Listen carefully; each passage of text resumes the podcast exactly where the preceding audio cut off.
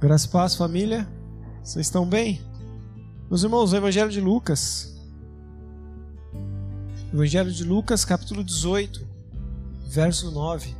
Lucas, capítulo 18 e verso 9. Amém?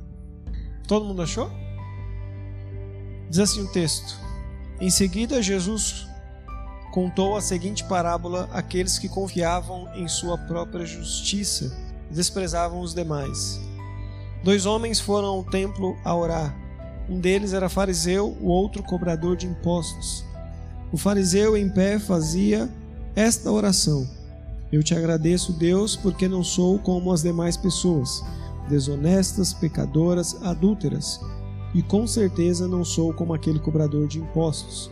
Jejuo duas vezes por semana e dou dízimo de tudo quanto ganho. Mas o cobrador de impostos ficou à distância e não tinha coragem nem de levantar os olhos para o céu enquanto orava. Em vez disso, batia no peito e dizia: Deus tem misericórdia de mim, pois sou pecador. Eu lhes digo que foi o cobrador de impostos e não o fariseu quem voltou para casa justificado diante de Deus, pois, aquele que se exalta, pois aqueles que se exaltam serão humilhados e aqueles que se humilham serão exaltados. Vamos orar? Senhor, nós te damos graça Deus pela tua palavra. Pedimos, Senhor, que uma vez mais o Senhor ilumine o nosso coração com a tua verdade. Conceda-nos a graça, Senhor, de compreendermos o que é a tua vontade para nós e nos coloque, Senhor, no caminho da mudança e da transformação, a fim de que a gente possa viver de uma maneira em que o seu nome seja glorificado. É a oração que fazemos, fazemos em nome de Jesus. Amém. Parábola de Jesus, famosa, né? Fariseu do publicano.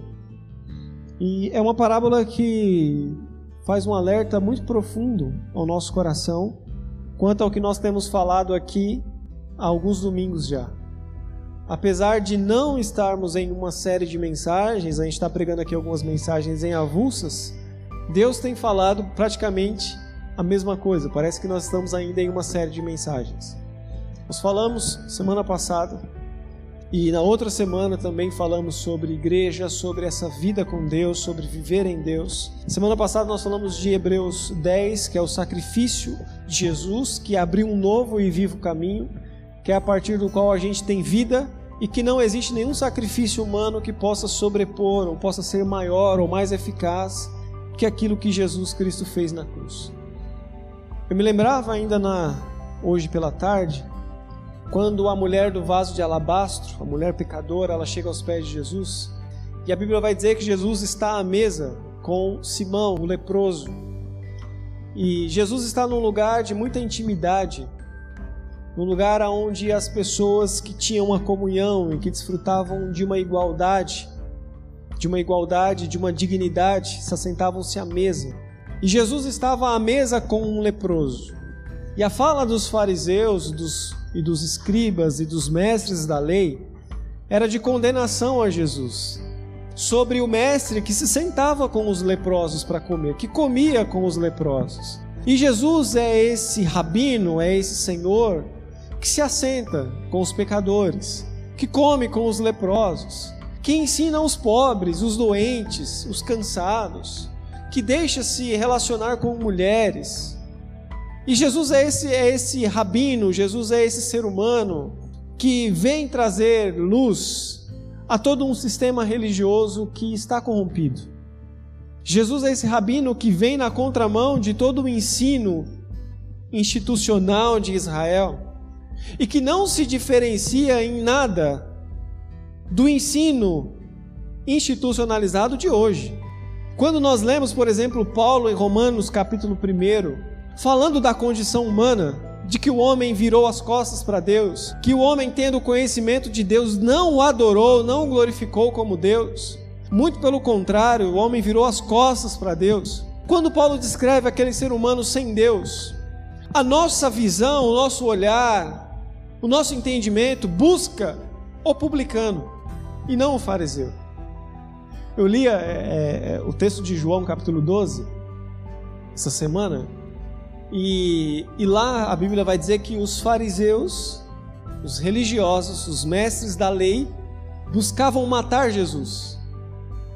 E aí eu, eu lembro que os meus olhos passaram depressa pelo versículo, não lembro exatamente qual versículo que era, mas eu lembro que os meus olhos passaram depressa pelo versículo e me deu um, sabe, um estalo na mente. Você fala assim: peraí, deixa eu ler de novo. Quem é que tentava, quem é que tramava, quem é que queria matar Jesus? Era o, era o ladrão? Era o adúltero? Era o publicano? Não. Quem queria matar Jesus eram os mestres da lei, eram os religiosos da época. E eu voltei e fiquei, sabe, quando você fica, meu Deus, como que isso não soa pra gente hoje como um choque? Os mestres da lei, aqueles que deveriam ser os responsáveis por conduzir o povo a Deus, eram esses que tramavam para tirar a vida de um homem inocente. E quando nós trazemos para essa realidade nos dias de hoje, é exatamente dessa mesma maneira que a gente tem reproduzido o evangelho aí fora. É exatamente dessa maneira que o mundo tem visto o ambiente que a gente chama de gospel Compartilhava com os irmãos do Lola Palusa. As pessoas ofendendo Jesus. É óbvio que isso está errado. Mas essa é a ideia que a religião tem passado sobre Jesus. Eu imagino que Jesus é esse que estaria sentado à mesa com esses que estariam ofendendo ele. Estariam compartilhando do mesmo pão e do mesmo alimento. Esses que não têm espaço nos nossos círculos religiosos, no nosso culto, no nosso ambiente religioso, é exatamente esses que teriam lugar à mesa do Cordeiro. É exatamente esses que Jesus está chamando a um relacionamento, aonde Ele mesmo é quem dignifica. Porque parece que por algum tempo a gente perde a noção de que quem dignifica o ser humano é Cristo, de que quem justifica o ser humano é Jesus Cristo. Por isso que Jesus, aqui nesse texto que nós lemos, inicia-se o texto dizendo que a fala de Jesus ela tem um endereço, ela tem um destinatário. A fala de Jesus é para aqueles, versículo 9, que confiavam em sua própria justiça e desprezavam os demais.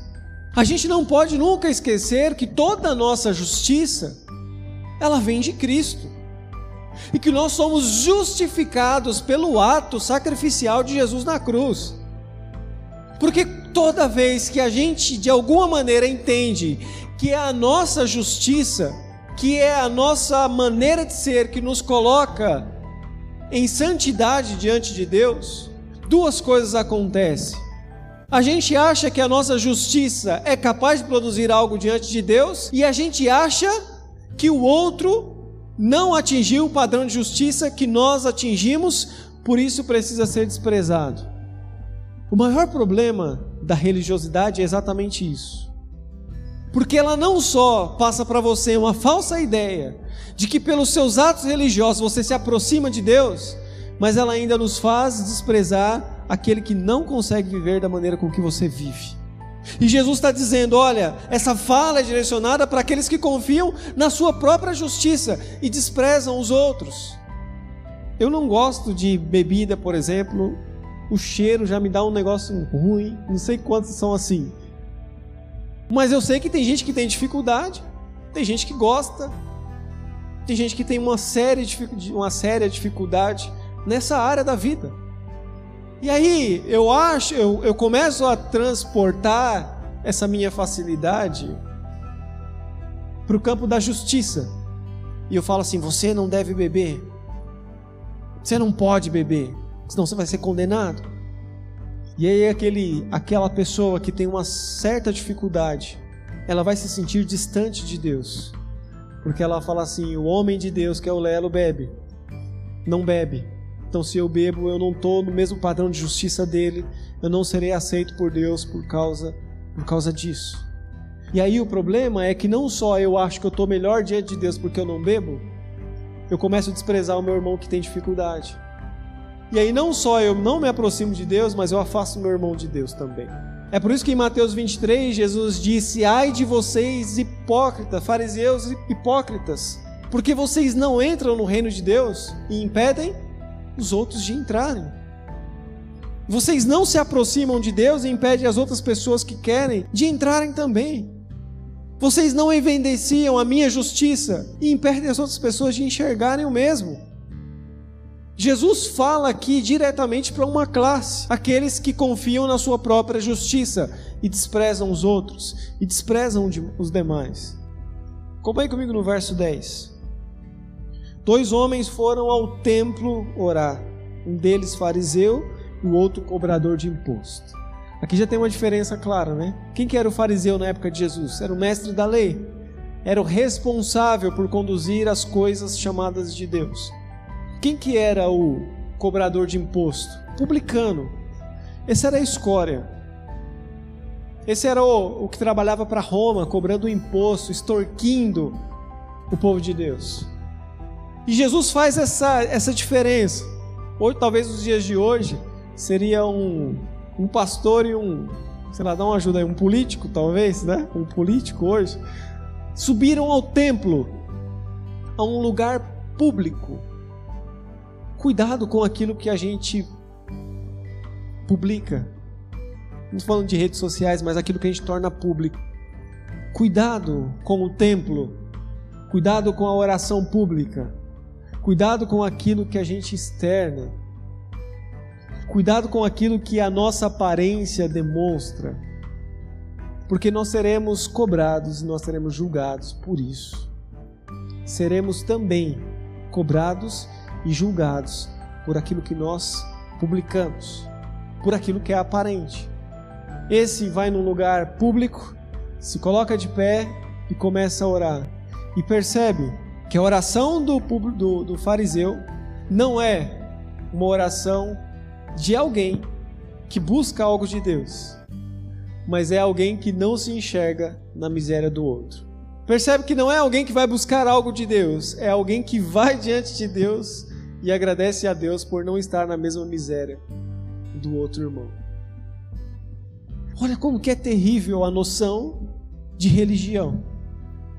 Porque a pessoa não se aproxima, ela não busca a Deus por um relacionamento, ela busca a Deus por causa da miséria do outro e diz: Glória a Deus, graças te dou, porque eu sou, não, não sou tão miserável quanto aquele outro ali. Graças te dou, porque eu não sou tão pecador quanto aquele outro. Graças te dou, porque o Senhor tem um filho justo. Ó, oh, dá uma olhada no, na fala do, do fariseu. Acompanhe comigo. A partir do verso 11. O fariseu, em pé, fazia esta oração: Eu te agradeço, Deus, porque não sou como as demais pessoas, desonestas, pecadoras, adúlteras, e com certeza não sou como aquele cobrador de impostos. Jejuo duas vezes por semana e dou o dízimo de tudo quanto ganho. É interessante que do hebraico, do hebraico não, do grego, esse texto que a gente leu, quando ele diz que dá o dízimo de tudo quanto ele ganha, ele está falando que ele está dando o dízimo não só daquilo que ele ganhou como salário, como recompensa pelo seu trabalho, mas ele dá o dízimo de tudo aquilo que ele tem. Então, por exemplo, ele dá o dízimo do salário que ele recebeu, mas se ele tiver um carro no nome dele, ele dá 10% do valor do carro como dízimo. Então pensa que é um cara que vai diante de Deus para se gabar mesmo. Fala assim: "Não, eu dou dízimo de tudo. Tudo que eu tenho, tudo que eu ganho, eu dou dízimo lá para o Senhor." Jejuo duas vezes por semana. E a régua dele fica muito clara onde é que está. E eu não sou como esse aqui, ó. Eu não sou como esse pecador. Eu não sou como o publicano. Sabe qual é o problema da régua nossa, da justiça? É que ela não está em Deus. Ela está no próximo.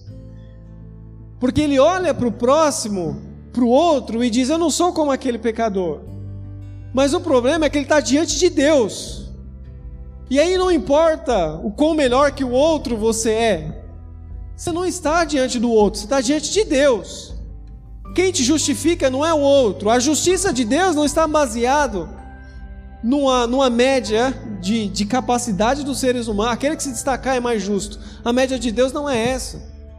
E quando ele vai comparar um ser humano justo, ele vai, pregar, vai pegar um outro ser humano justo. E só houve um ser humano justo que exerceu toda a justiça: Jesus Cristo. Então toda vez que eu me coloco como justo diante de Deus, eu falo assim: Deus, essa semana eu li a Bíblia, eu orei, eu jejuei, eu tô bom aqui agora, hein? Deus falou: Você tá bom, né? Eu tô. Aí ele pega eu, coloca do lado Jesus Cristo. Porque é muito fácil eu falar assim, ó, eu li a Bíblia tantas vezes. Eu oro tantas vezes. E eu oro, chego para você e falo assim, ora quantas vezes na Bíblia? Você ora quantas vezes na Bíblia é fogo, né? Você ora quantas vezes lê a Bíblia? E aí eu posso me comparar a você.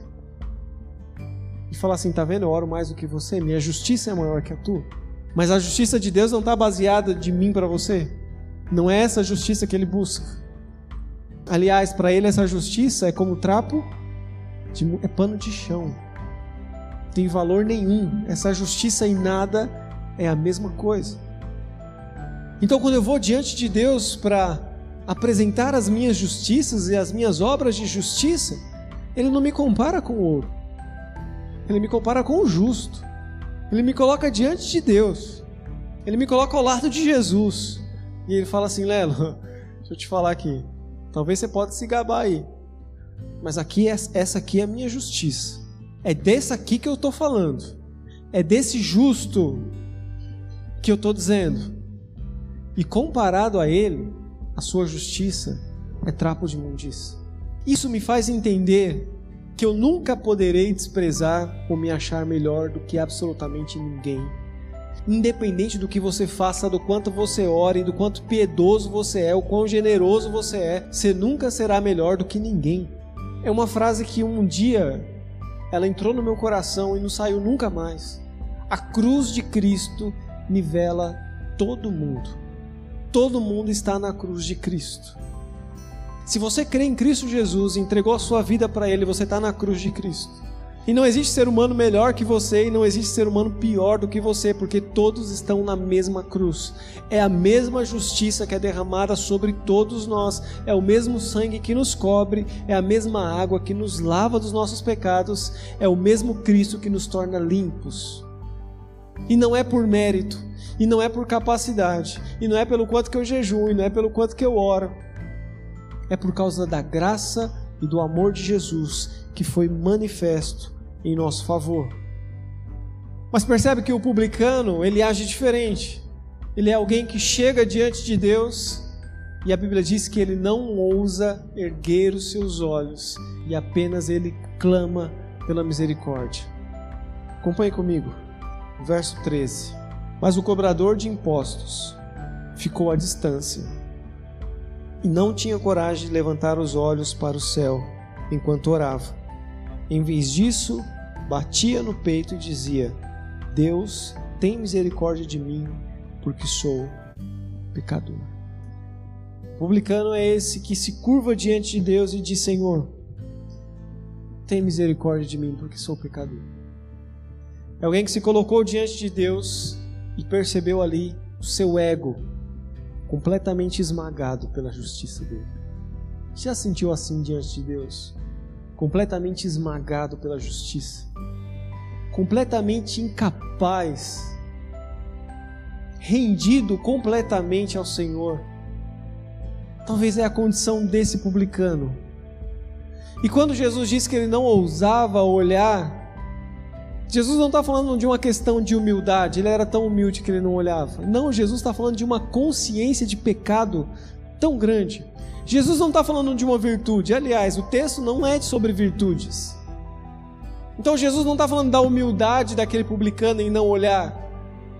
Jesus está falando da incapacidade de erguer os olhos, de contemplar a justiça de Jesus de se enxergar como alguém que merecia estar diante de Deus, de se enxergar como alguém que poderia estar diante de Deus numa condição de clamar a Ele, mas contempla toda a sua miséria, contempla toda a sua condição humana de pecador, de miserável, e que se não fosse um ato sacrificial de Jesus Cristo, permaneceria naquela condição eternamente.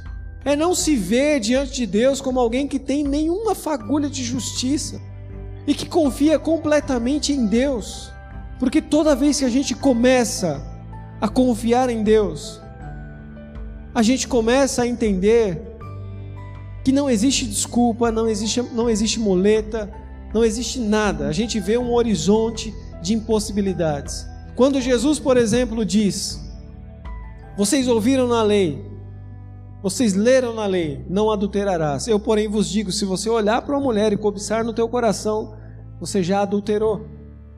O que Jesus está fazendo não é elevando a lei a uma dificuldade maior.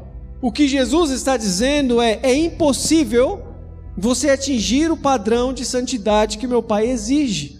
É impossível você atingir esse nível de justiça que o meu Pai exige.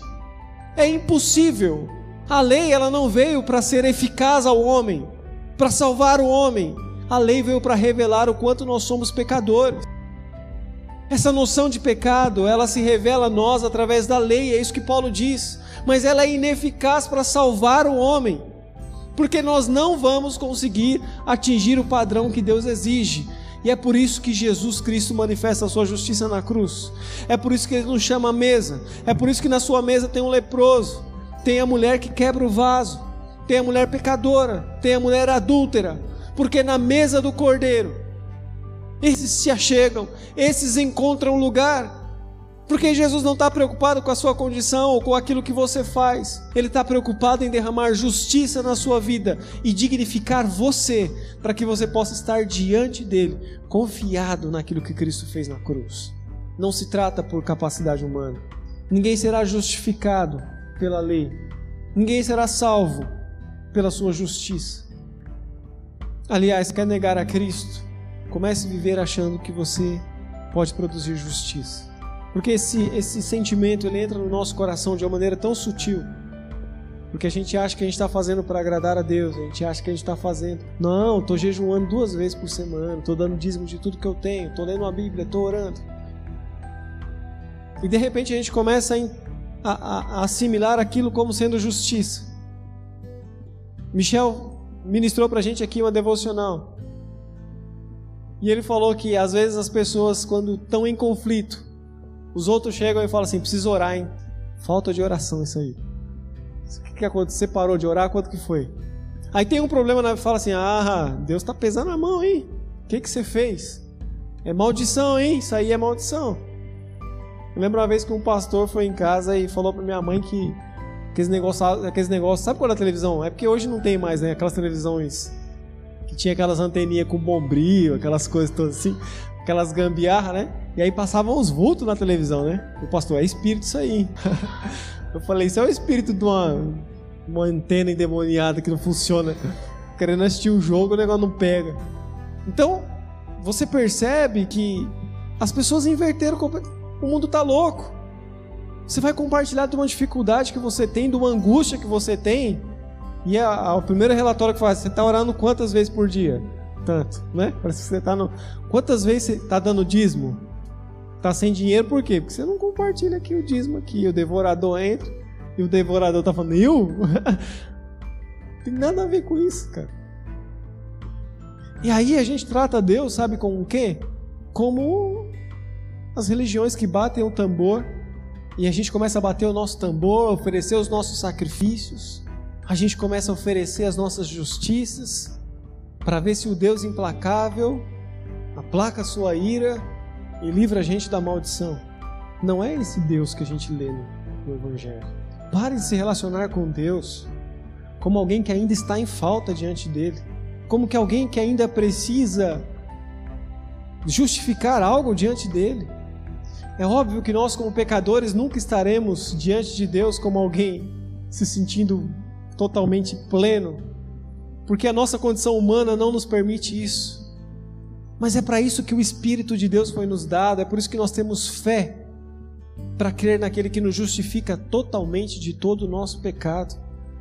Tudo que você faz agora é uma expressão do amor que você tem por Jesus Cristo. E não mais para provar algo, não mais para cumprir algo diante dele, porque tudo já foi cumprido. Tudo já foi realizado. O que ele te chama agora é para a mesa da comunhão do Cordeiro. O que ele te chama agora é para o banquete. Agora ele te chama para sentar-se à mesa da comunhão, à mesa do sacrifício, a compartilhar com ele do pão e do cálice, a estar em comunhão com o Rei da Glória, a sentar-se no ambiente, no lugar aonde Deus está e ter comunhão com ele. Ele restaurou o jardim ele restaurou a comunhão. E é disso que nós estamos falando. Nós não estamos falando mais de justiça. Nós não estamos mais falando de termos que provar alguma coisa. Nós estamos falando de um lugar de comunhão. Nós estamos falando de assentar à mesa e ter um relacionamento íntimo, profundo com Jesus Cristo. Eu queria, antes de nós encerrarmos, que você abrisse em Lucas, Lucas ainda, no capítulo 14. Evangelho de Lucas, capítulo 14, verso 15. Amém? Ao ouvir isso, um homem que estava à mesa com Jesus exclamou: Feliz será aquele que participar do banquete no reino de Deus. Jesus respondeu com a seguinte parábola: Certo homem preparou um grande banquete e enviou muitos convites. Quando estava tudo pronto, mandou seu servo dizer aos convidados: Venham, o banquete está pronto. Mas todos eles deram desculpas. Um disse: Acabei de comprar um campo e preciso inspecioná-lo. Peço que me desculpe. Outro disse: Acabei de comprar cinco juntas de boi, quero experimentá-las. Sinto muito. Outro disse: Acabei de me casar e não posso ir. O servo voltou e informou ao seu senhor o que tinha dito. Ele ficou furioso e ordenou: Vá depressa pelas ruas e becos da cidade e convide os pobres, os aleijados, os cegos, os mancos. Depois de cumprir essa ordem, o servo informou: Ainda há lugar para mais gente. Então o Senhor disse: Vá pelas entradas do campo e junto à cerca entre as videiras, e insista com todos que encontrar, para que venha, de modo de que a minha casa fique cheia, pois nenhum dos que antes foram convidados provará do meu banquete. Esse texto de essa parábola de Jesus do banquete, ela é sensacional, fascinante. Havia um banquete para os convidados e os convidados falaram assim: Eu estou ocupado demais. E a gente tem várias interpretações para esse texto bíblico, mas essa semana lendo e lendo Lucas 18 em paralelo ali, esses dois textos que a gente pregou hoje, me veio à mente, sabe o que? Que as pessoas ocupadas, e eu me incluo nisso, são as pessoas que estão preparando o sermão de domingo à noite. Ah, Senhor, não dá para participar do seu banquete, sabe por quê? Tem que preparar a aula EBD aqui de domingo. Senhor, eu não posso participar do seu banquete, sabe por quê? Porque eu tenho que tocar no louvor domingo. Tenho que fazer parte do louvor ali. Sabe quando a gente vai se enchendo de várias coisas, mas que não expressam a justiça de Deus? Eu não estou falando que da EBD, não estou falando do, da pregação e nem do louvor, não é, não é disso que eu estou falando. O que eu estou falando é que a gente não pode se ocupar com essas coisas e achar que reino de Deus e evangelho é isso, porque não é. Reino de Deus e evangelho não é vir domingo à noite no culto, não é pregar aqui como eu estou fazendo, não é ensinar na EBD, não é participar do louvor. Ser um cristão é sentar-se à mesa da comunhão e se relacionar com o Rei da Glória.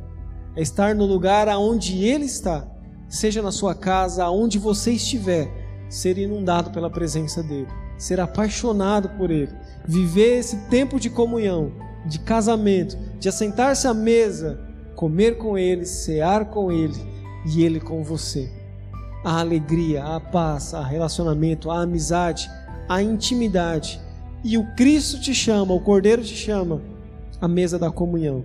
A mesa está posta, o banquete está posto.